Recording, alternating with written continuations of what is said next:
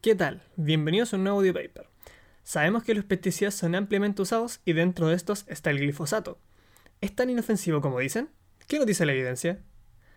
El glifosato es un biocida de amplio espectro introducido en la agricultura en el año 1974.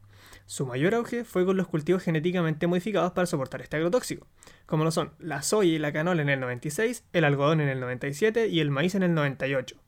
El uso intensivo ha incrementado sus residuos ambientales y en plantas, es un pesticida resistente a su degradación y con la introducción de cultivos transgénicos se ha introducido una enzima para degradar el glifosato en AMPA, teniendo ahora menores cantidades de glifosato, pero mayores cantidades de AMPA.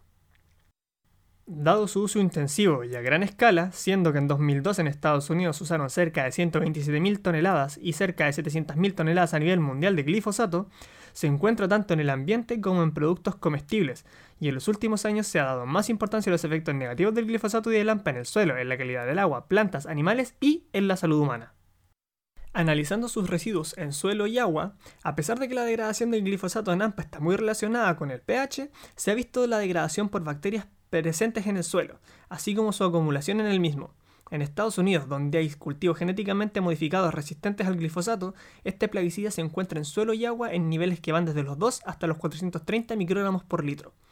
En Europa, donde plantar cultivos genéticamente modificados no está permitido, se ha detectado glifosato en varias fuentes de agua.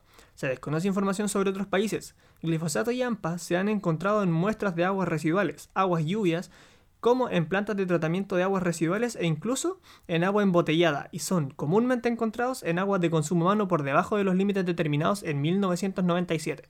En productos vegetales normalmente se medía el glifosato, pero viendo que este es parcialmente degradado en AMPA en plantas vivas y que es tóxico para varios organismos, ahora se consideran los dos a la hora de realizar los análisis y la regulación.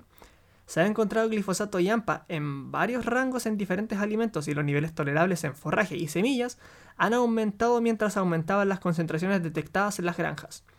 Se ha detectado glifosato en orina tanto de animales como de humanos, tanto de granjeros como de población general, incluidos niños.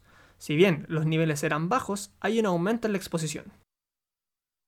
Si vemos su efecto en plantas, el glifosato se acumula en toda la planta incluyendo semillas y raíces, generando una acumulación de especies reactivas de oxígeno o ROS, induciendo daño y posterior muerte celular.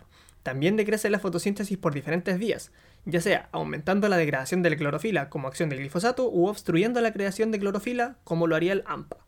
Además, inhibe la producción de compuestos antimicrobianos, por lo que están más expuestos a patógenos, incluso en dosis subletales de glifosato. También cambia el microbioma endógeno de la planta y el suelo, dañando ambos ecosistemas.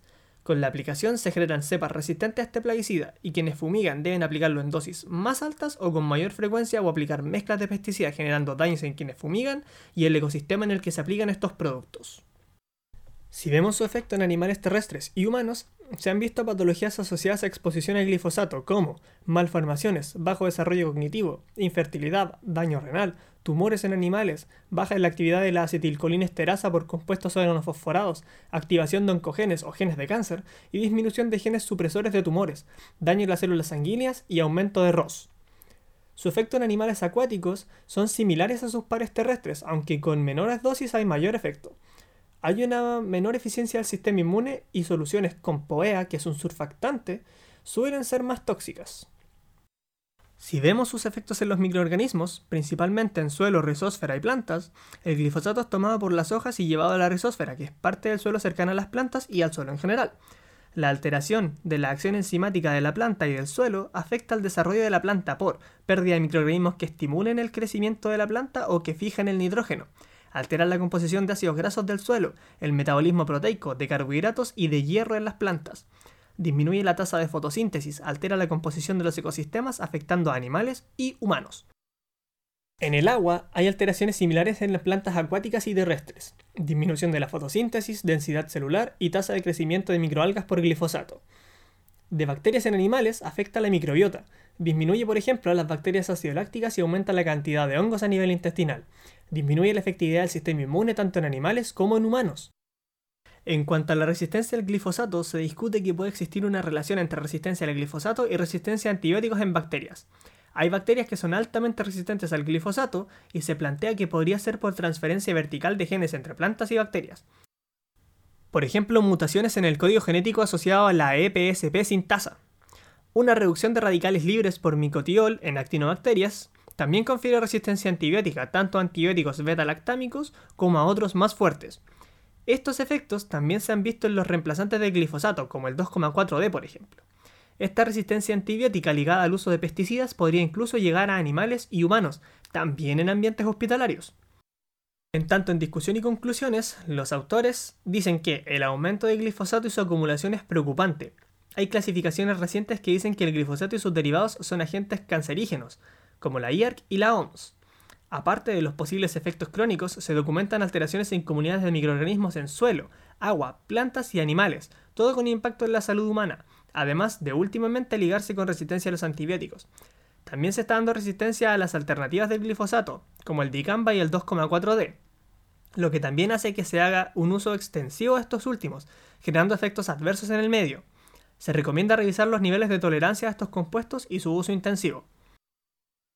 Ahora, para cerrar, quiero que te quedes con algunos puntos. Con el uso que se le da actualmente y los efectos que tiene en el ambiente, lo ideal sería evitar en la medida de lo posible todo lo relacionado a esto. Medidas fáciles serían evitar los cultivos transgénicos, que es donde se usan mayores cantidades de estos productos. También evitar los derivados de estos cultivos que son usados principalmente en la elaboración de productos ultraprocesados. Si crees que esta información le puede servir a alguien, puedes compartirla. Recuerda que los datos del estudio y datos para complementar este podcast estarán en el post de Instagram de la cuenta que te dejo en la descripción. Eso es todo por el audio paper del día de hoy. Hasta la próxima.